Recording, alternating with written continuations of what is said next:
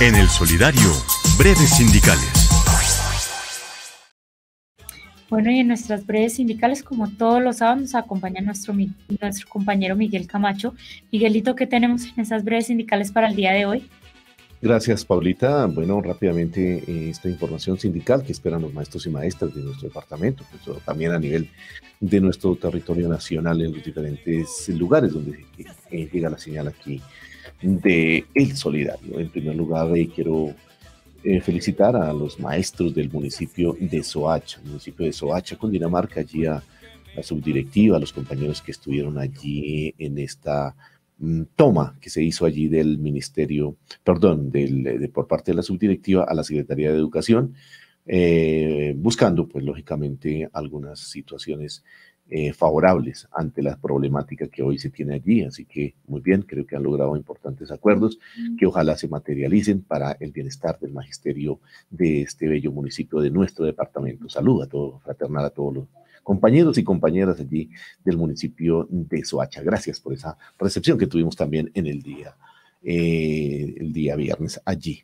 Bueno, de igual manera también tenemos que decir que desde el comité ejecutivo tuvimos una reunión de la Federación Colombiana de Trabajadores de la Educación FECODE con el ministro y el viceministro de Educación. Eso fue el pasado primero de febrero.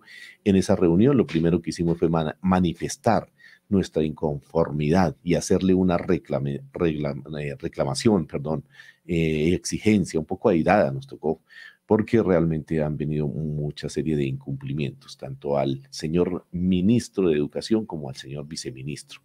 Eh, allí se le dijo que FECODI es una organización social que ha tenido ya 64 años de luchas, que ha defendido la educación pública, entonces que hoy no puede ser desconocida y que también eh, debemos estar en la generación de esas políticas públicas, porque hoy se siguen vulnerando los derechos laborales de los maestros, se impide el derecho de asociación, no hay prioridad en abordar ese tema tan importante como es el sistema general de participaciones.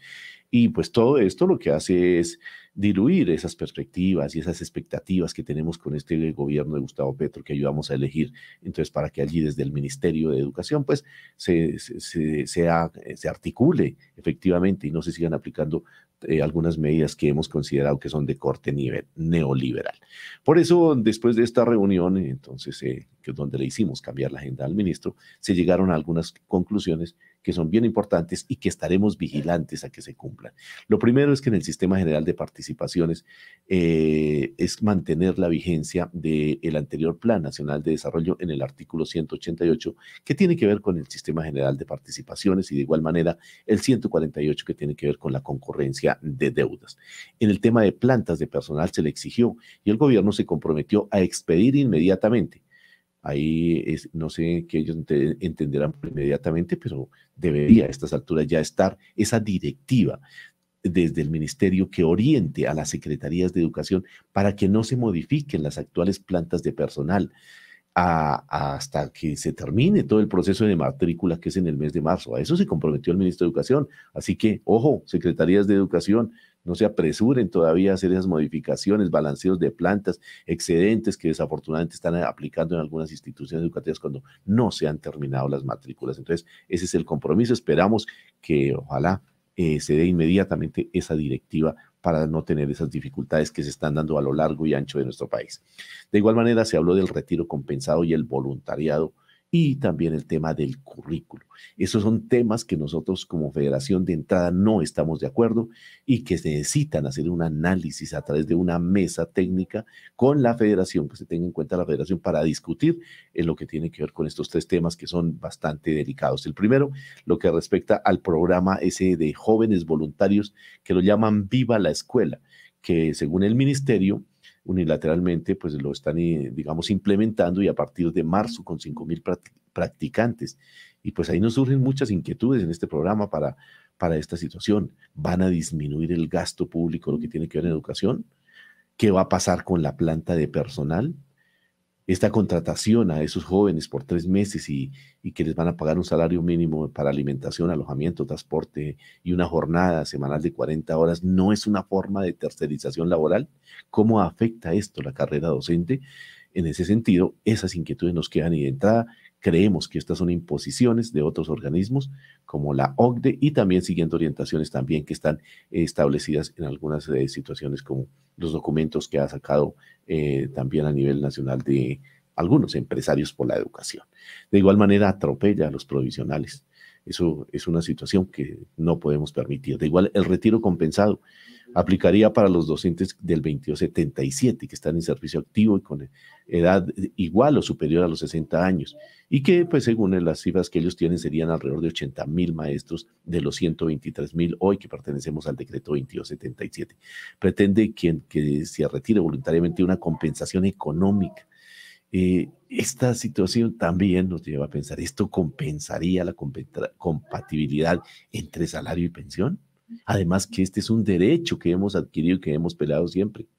Entonces ahí eso es eh, bien complicado y si al menos que sea una compensación eh, pues bastante generosa. De lo contrario, nos oponemos a esta situación porque es un, tema bastante complicado contra la carrera docente y contra los derechos de los maestros, por lo cual no creemos. No lo vimos en el Plan Nacional de Desarrollo.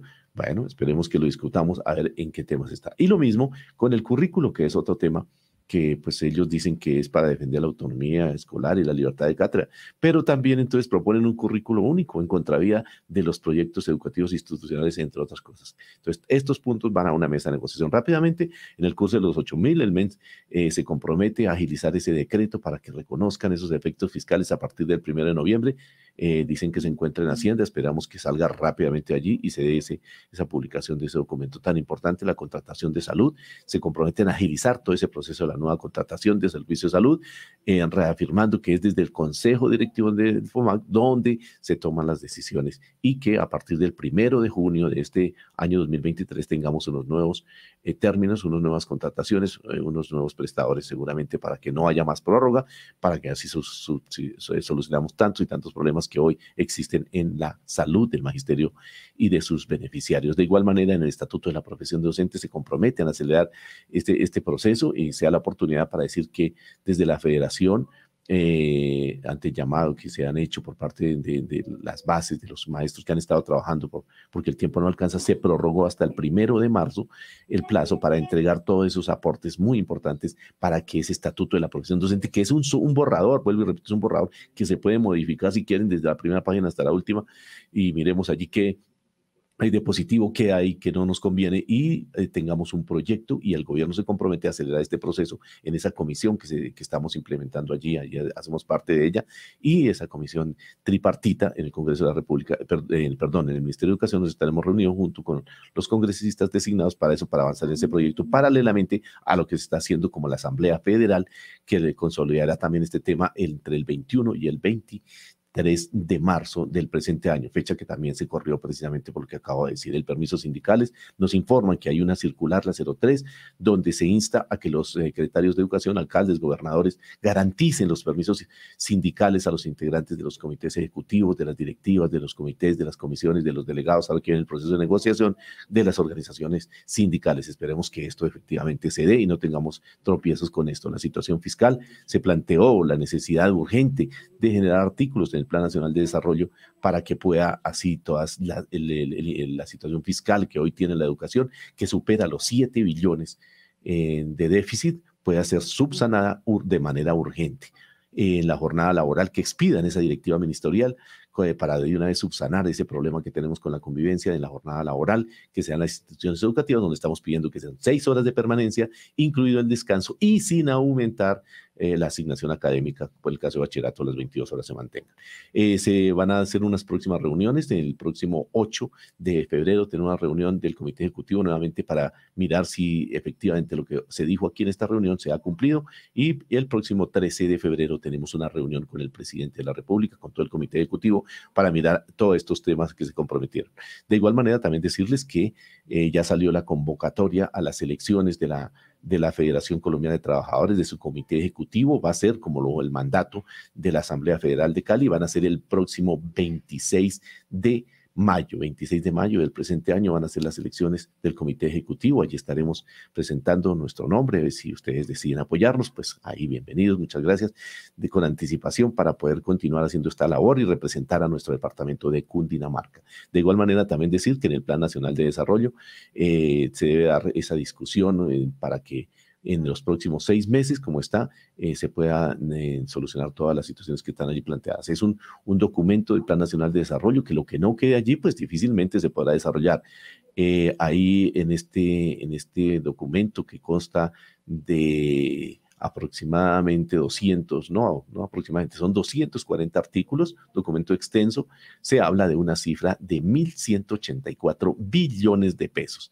Y ahí en el artículo 74 encontramos uno de estos temas que es el de el voluntariado. Hay que tener mucho cuidado con eso, entonces ahí frente a esta situación del Plan Nacional de Desarrollo, que por ley debe estudiarse, eh, debe erradicarse antes del 7 de febrero, de febrero, por eso la urgencia de esta, del Congreso de la República, y luego será estudiado por tres meses más, es decir, que a 7 de mayo ya tendremos un nuevo plan de desarrollo para eh, este gobierno que estamos. La invitación final es para que el próximo 14 de febrero estemos allí movilizando, eh, apoyando esas políticas y esas reformas que ha planteado nuestro presidente y que van en bien del eh, pueblo colombiano, de los colombianos de a pie, pero también decirles que estamos vigilantes y, como sindicato mantenemos nuestra independencia eh, en ese sentido. Para todos un feliz fin de semana y estamos ahí eh, listos a defender la educación pública, listos a defender la, la, la, lo que tiene que ver con los derechos de los maestros. Y para el 26 de mayo, unido Cundinamarca. Más adelante estaremos ampliando este tema. Gracias, Paulita.